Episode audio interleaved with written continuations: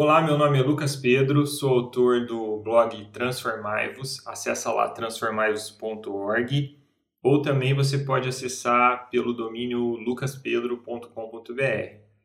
Esse site aí é uma mistura do meu portfólio pessoal como designer gráfico, como analista de marketing digital e também do meu blog no qual eu falo sobre vida cristã de forma geral. E tudo isso, toda essa, essa biografia rápida que eu acabei de passar, fala um pouco sobre por que eu vou falar sobre o tema que eu vou falar hoje, que é uma reflexão sobre o documentário que está na plataforma Netflix, O Dilema das Redes. Quando ele foi lançado, ele foi lançado como O Dilema das Redes Sociais, né? Aqui no Brasil. Mas eles mudam os nomes e mudam as imagens também para conseguir conquistar outros públicos, né, ali na plataforma. Então hoje está como dilema das redes. Se você não assistiu ainda, recomendo que você assista. Se você é cristão, recomendo que você assista mais ainda. E eu vou explicar um pouquinho sobre o porquê que eu estou falando que os cristãos devem assistir esse documentário, tá? É, bom, o documentário é considerado um docudrama, na verdade, porque ele mistura várias entrevistas, vários relatos ali, né, que tem aquela pegada de documentário mesmo, e também ele tem um drama, uma ficção criada para explicar como que funciona uh, esse dilema das redes sociais na vida de uma família, né? E na vida de um adolescente, na vida de uma pré-adolescente, na vida de uma mãe, na vida de uma pessoa que já é mais ressabiada com as redes sociais e tudo mais. Então, quando eu assisti a primeira vez, eu já fiquei com vontade de, de conversar na igreja sobre esse tema, na minha igreja, e, e isso me levou a criar um webinário na Luz para o Caminho com meu amigo Tiago Lara, para falar sobre esse documentário. E esse webinar a gente deu o nome de O Dilema do Cristão nas Redes Sociais. Foi muito bacana, a gente teve poucas pessoas, pessoas muito interessadas em conversar, pessoas que acrescentaram muito ao debate. E hoje eu vou passar um pouco, para quem não participou lá, sobre como foi essa conversa, o que, que a gente falou, como esse tema precisa ser mais falado entre nós cristãos, nas nossas igrejas, nas nossas comunidades, nas nossas famílias cristãs. Bom, a primeira coisa que eu quero fazer aqui com o documentário é explicar que existe aí três questões, três dilemas com relação ao documentário. O documentário ele se divide aí, na minha interpretação, entre a questão tecnológica, que é a questão dos algoritmos das redes sociais, a questão comercial, que é o interesse de lucro que essas empresas privadas, que são proprietárias das redes sociais, têm, e por último a questão comportamental, que é a maneira como nós nos comportamos, como nós estamos experimentando, vivendo nas redes sociais. Tá? Então, a questão tecnológica que eles abordam lá é que o, as redes sociais elas são possibilitadas pelo uso de inteligência artificial. O que, que é inteligência artificial? Hoje em dia, muita gente está chamando qualquer sisteminha de controle de, de caixa de, de, ban, de banco ou de mercado de inteligência artificial. Isso não é inteligência artificial, tá? Inteligência artificial é algo mais profundo, é uma programação, é um sistema muito complexo que tem a capacidade de aprender conforme você insere dados. Para ele aprender, é, é, escrito um algoritmo, né? um algoritmo que a gente chama de um algoritmo que permite o aprendizado da máquina. Né? Então, é, quando os dados chegam nesse algoritmo, esse algoritmo consegue aprender coisas sobre esses dados, esses trilhões de dados que estão chegando. Então, basicamente, uma rede social como o Facebook, como o Instagram, ela tem esse algoritmo que foi criado por seres humanos, obviamente. É, esse algoritmo não tem vida própria, não é nada assim sci-fi, sabe? É, que vai dominar o mundo, nada assim, pelo menos não, não como os filmes hollywoodianos colocam, mas assim, ela, ela tem, esse algoritmo tem uma formatação feita por humanos e ele, é, ele aponta para uma direção. Né? Ele, ele é destinado a algo por essas pessoas que criaram esse algoritmo. E a partir do momento que ele recebe dados, recebe as informações nossas que nós entregamos diariamente com os nossos posts, né, nos nossos feeds e tudo mais, ele vai aprendendo mais sobre nós. Né? E aí entra a questão comercial. Com isso, ele vai entregando mais anúncios e anúncios mais pertinentes para nós que somos o público. Então, é, os clientes das redes sociais são as, as empresas. Né? Eu trabalho com marketing digital, eu crio anúncios, eu crio campanhas para empresas, para pequenos negócios, inclusive até para ministérios e igrejas. Então, eu entendo bem como funciona a criação de anúncios, como funciona a, a funila, o, o, afunilamento de público nas, nas redes sociais. Né? Eu, entendo, eu tenho essa visão das redes sociais como negócio lucrativo e é muito lucrativo mesmo. Tá? Então, assim, existe essa questão comercial.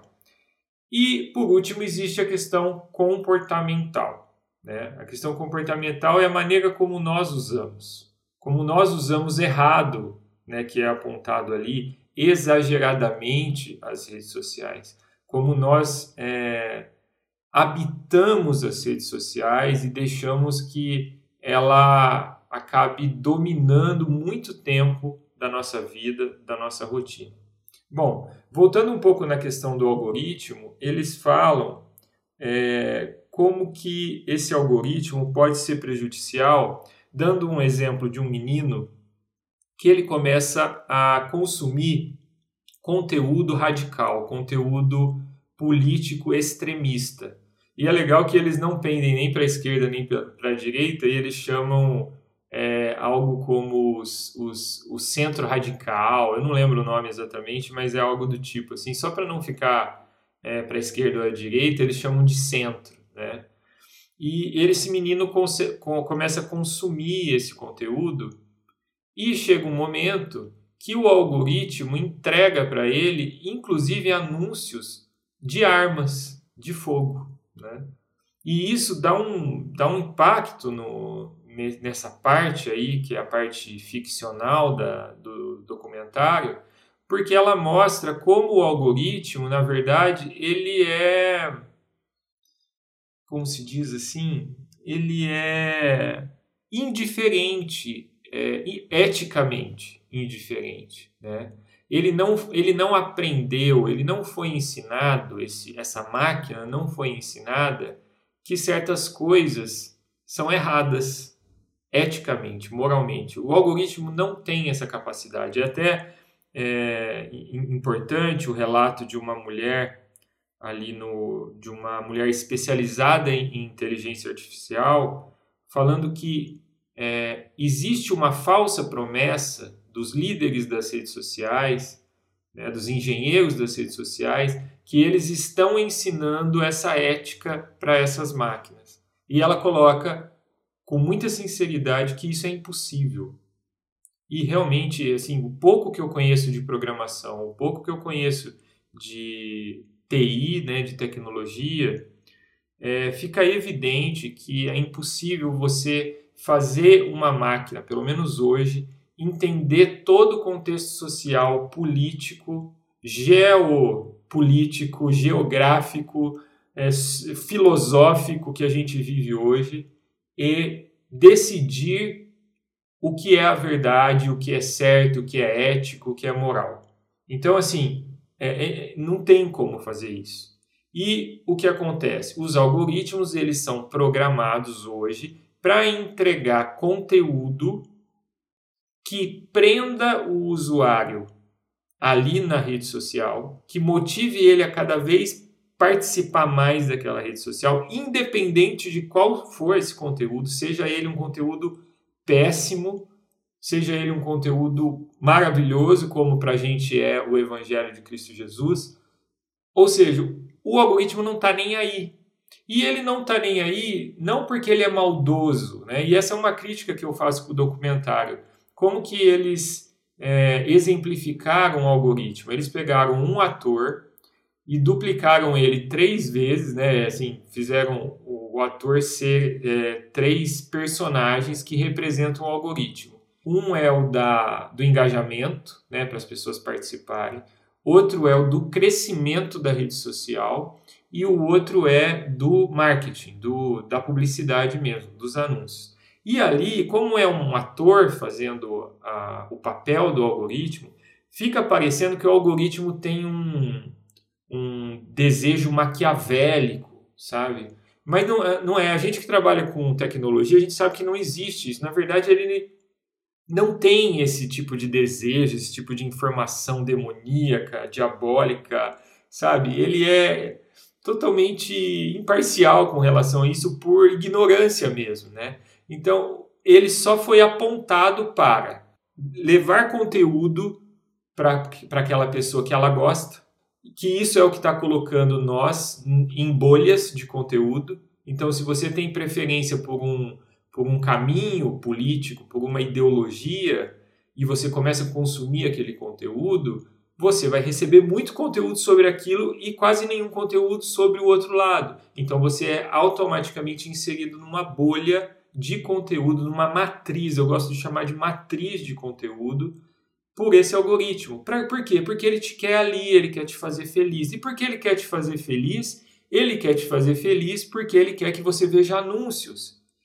Porque tem empresas que pagaram caro para você ver aqueles anúncios e para você comprar os produtos e serviços que foram anunciados ali. Então, é, a coisa fecha dessa forma. Então, é uma empresa com o objetivo de lucrar. E é a, aquela frase que já está assim, sendo falada ao extremo é que nas redes sociais nós somos o produto. Né? A, nossa, a nossa audiência, a nossa permanência nas redes sociais é o produto das redes sociais, é o produto dessas empresas. E, e, isso é muito explorado, essa questão do algoritmo.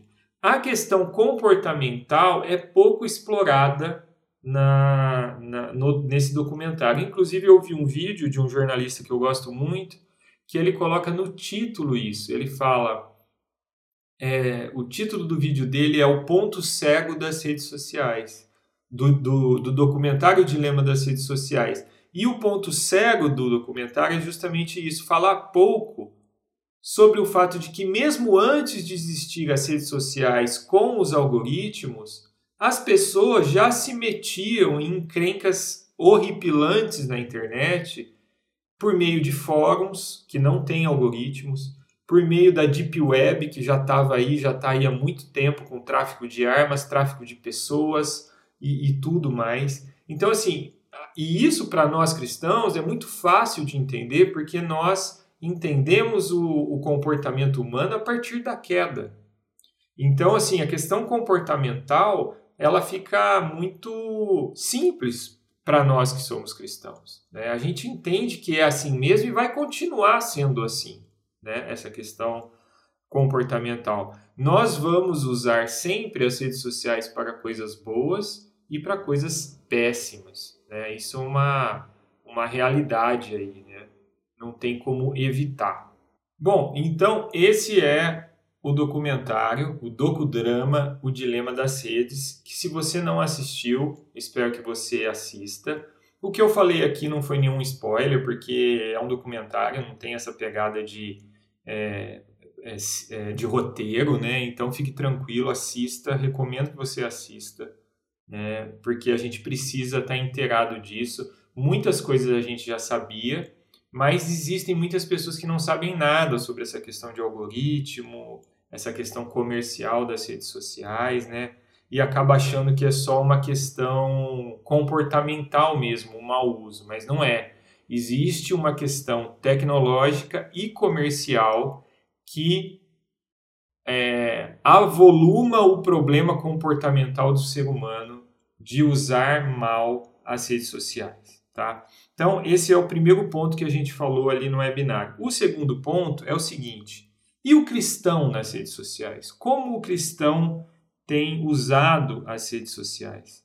Então, é, primeiro eu vou fazer a parte que o Tiago fez lá na, no webinário, que é falar dos pontos positivos né, do cristão, das igrejas, né, dos indivíduos, das instituições, dos ministérios nas redes sociais. Existe algo muito positivo que está acontecendo, que é o fato do evangelho estar tá sendo propagado é, por meio das redes sociais. É muito fácil propagar o evangelho por meio das redes sociais. Mesmo antes das redes sociais, eu comecei o meu blog em 2004 e eu comecei o blog principalmente porque eu não conseguia, eu tinha uma frustração que eu não conseguia é, falar da minha fé para as pessoas que estavam à minha volta no trabalho, no local onde eu estudava, mesmo para parentes que não eram cristãos, né? Eu sempre tive uma dificuldade. E o blog, quando eu comecei a postar a, a minha, a minha fé no blog, eu escancarei publicamente ela para, toda o, para todo o meu meio social. As pessoas ficaram sabendo no que eu creio, o meu credo, né? Ou seja, ter um blog é, no qual você fala sobre fé cristã, ter um canal no YouTube onde você fala sobre a sua fé, ter um perfil no Instagram onde você fala sobre isso, é ter uma profissão de fé permanente, uma pública profissão de fé. E, e esse é o lado positivo, é o que a gente tem feito. Muitas pessoas têm conhecido o Evangelho por meio das redes sociais e da internet. Muitas pessoas têm aprimorado o seu conhecimento bíblico com a internet, com os recursos que a gente tem nas redes sociais. Por exemplo, um movimento que está acontecendo muito, e aqui eu falo como cristão reformado, com prazer eu falo como cristão reformado, que muitas pessoas que vivem em alguma, que, que frequentavam algumas denominações cristãs duvidosas, elas começam a consumir conteúdo reformado e começam a entender que tem muito mais para estudar da palavra de Deus, tem muito mais para se aprofundar na palavra de Deus e elas acabam fazendo isso. Então, esse é o lado positivo né, de tudo isso que a gente está vivendo. Na pandemia, então, isso ficou mais evidente, a importância das redes sociais, a importância do contexto, do universo online, para a disseminação do evangelho foi assim uma coisa é, que a gente não precisa nem comentar né, de como foi importante. Qual que é o meu ponto de, de crítica principal com relação ao posicionamento do evangélico e mesmo das instituições evangélicas nas redes sociais? Eu percebo que nós evangélicos, né, eu, eu me incluo nisso, é, a gente tem uma dificuldade enorme de entender o espírito do nosso tempo, aquilo que é chamado de zeitgeist. É, eu e meu amigo Jean falamos um pouco disso no episódio anterior desse do podcast e eu peço que você ouça lá, né, sobre a gente falou sobre a música do Chico Buarque, Construção, e sobre a música do Thiago York, Desconstrução. E a gente falou sobre essa dificuldade que a gente tem de se aprofundar no entendimento do zeitgeist, do espírito da nossa época. Né? Por exemplo, essa crítica que é feita nesse documentário, O Dilema das Redes Sociais, é uma crítica que o cristão devia saber de trás para frente. O cristão ele deve ser alguém extremamente lúcido e crítico com relação ao que acontece no nosso tempo. E o que eu percebo é que, infelizmente, nós, cristãos, temos apenas é, seguido o fluxo. E ao seguir o fluxo, a gente cai nas mesmas armadilhas que as pessoas que não são cristãs caem. Por exemplo, essa que eu acabei de falar aí na primeira parte, sobre a questão do, do, das matrizes de conteúdo, das bolhas de conteúdo. Hoje é, um, é assim, é o mais comum é que o evangélico esteja dentro de uma bolha de conteúdo, onde ele recebe uma matriz de conteúdo que ela é muitas vezes pendente para um lado, para um pensamento ideológico, que nem sempre é correto, nem sempre é verdadeiro. E, e aí outros cristãos pendem para uma outra matriz de conteúdo que também nem sempre é verdadeira. E o cristão parece ter essa dificuldade imensa de fazer um discernimento do, da época. E ele entra em barcos furados, nós entramos em barcos furados continuamente nas redes sociais. Em dinâmicas de cancelamento, é, em movimentos, em, em, né, em, nesses, nessas ondas que vêm aí de, de fake news. É impressionante como eu, por exemplo, como eu recebo fake news de amigos evangélicos fake news que são muito claras que são fake news. E aí você vai e rebate isso e a pessoa fica, né, a pessoa até estranha, por quê? Porque ela está dentro de uma bolha de conteúdo. Então, falta demais para nós cristãos esse entendimento do nosso tempo. O que, que a gente está vivendo hoje? Né? Quando eu falo de espírito do tempo, de Zeitgeist, eu não estou falando dessa visão cristã só pejorativa e pessimista de que o mundo jaz do maligno, né? Assim, uma coisa que só tem coisa ruim no mundo. Não, eu estou falando justamente a questão de discernir o que tem de bom no mundo e o que tem de errado acontecendo, caminhos, rotas, trilhas que estão erradas e que a gente que é cristão não pode pegar, porque são caminhos de desamor, são caminhos de injustiça, são caminhos de ódio, entendeu? Então, assim, é, isso é um problema gravíssimo e é um problema que não está sendo falado nas nossas igrejas, nas nossas famílias cristãs.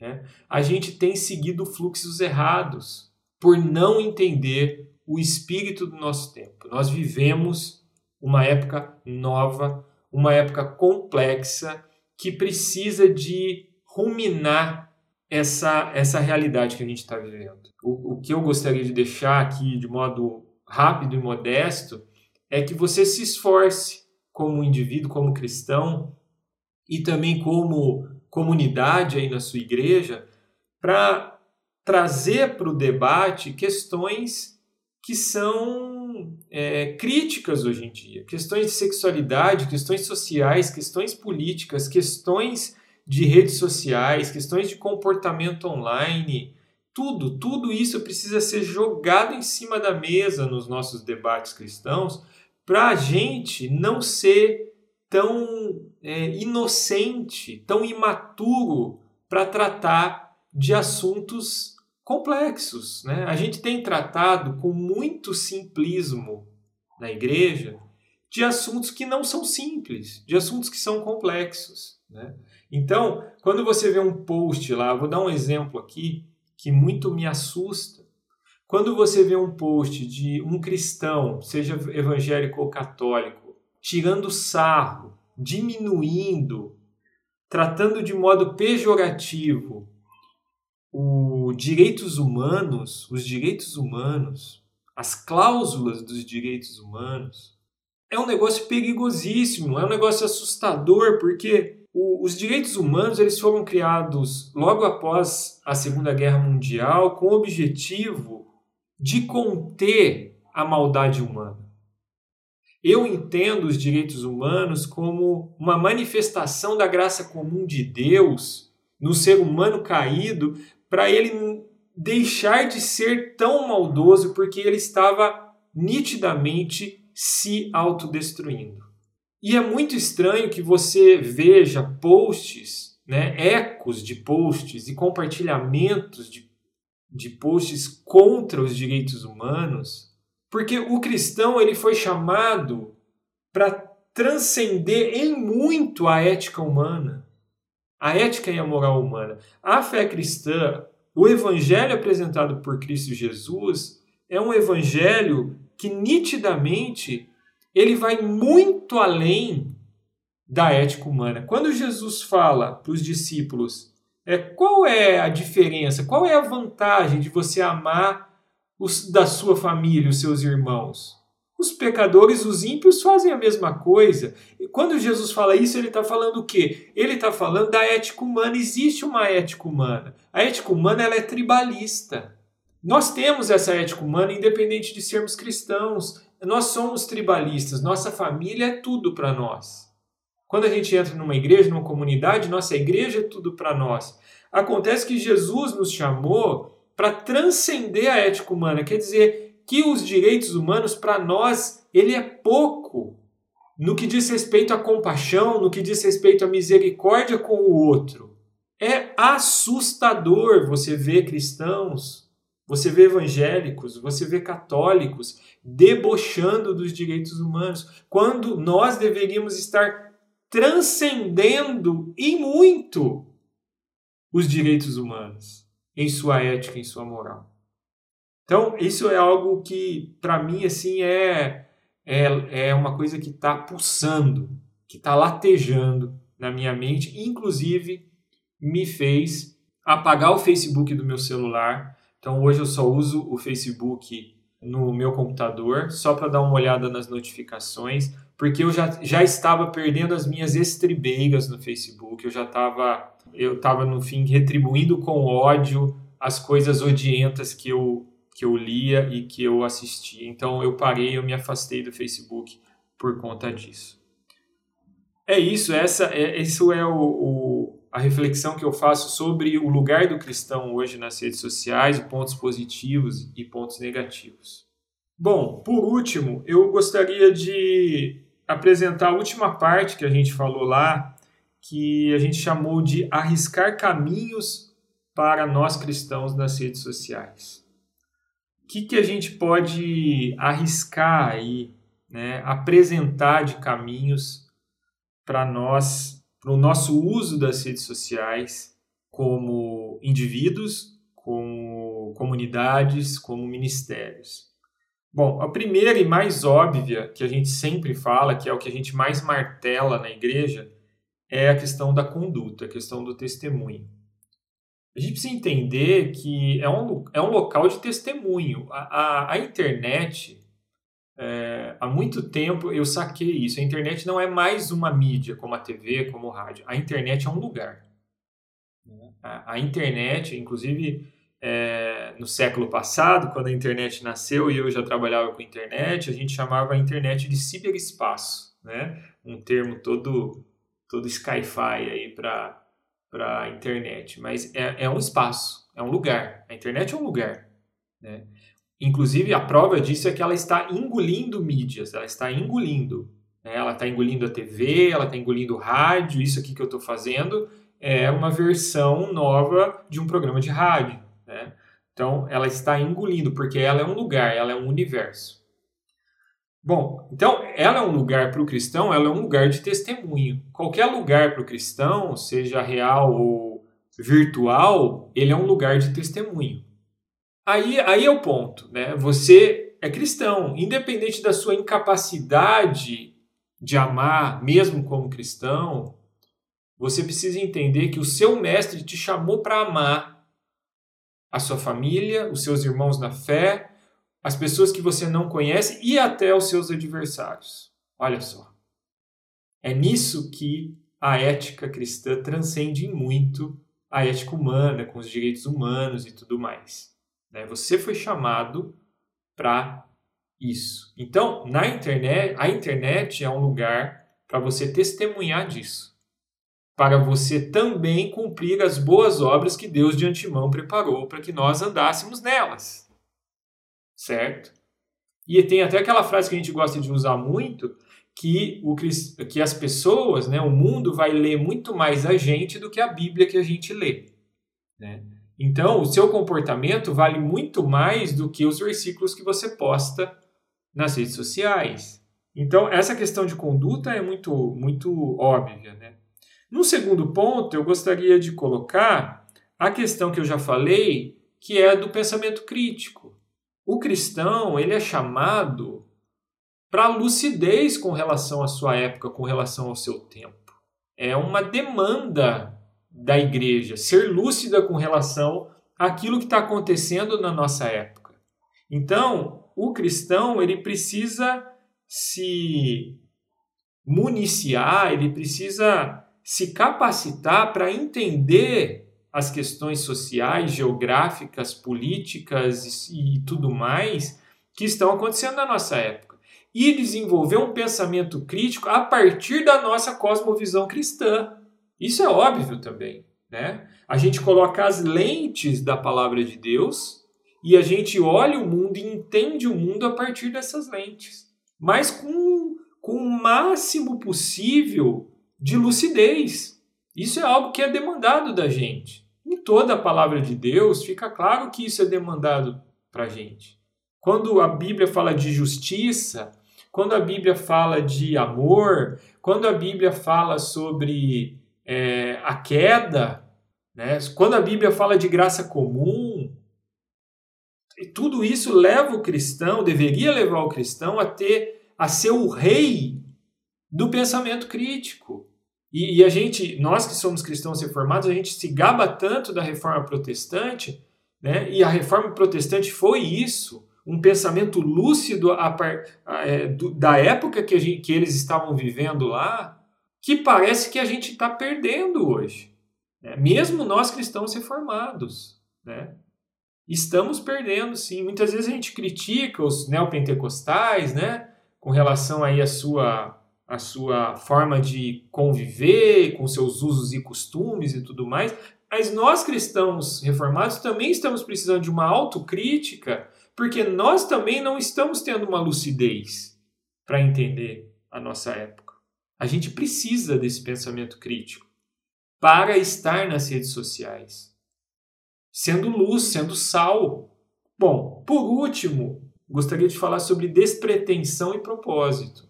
Olha, eu não tenho nada contra e não posso ter nada contra, e se eu tivesse não faria a menor diferença, sobre o fato das pessoas, dos cristãos, usar, usarem né, as redes sociais de forma despretensiosa.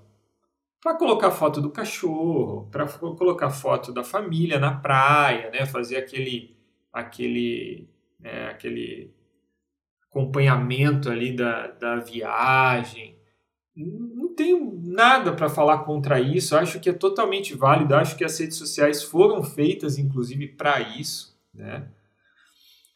E, e, tudo bem, né? E, e, eu ouço de muitos né, amigos que, que falam isso, que usam as redes sociais de forma despretensiosa.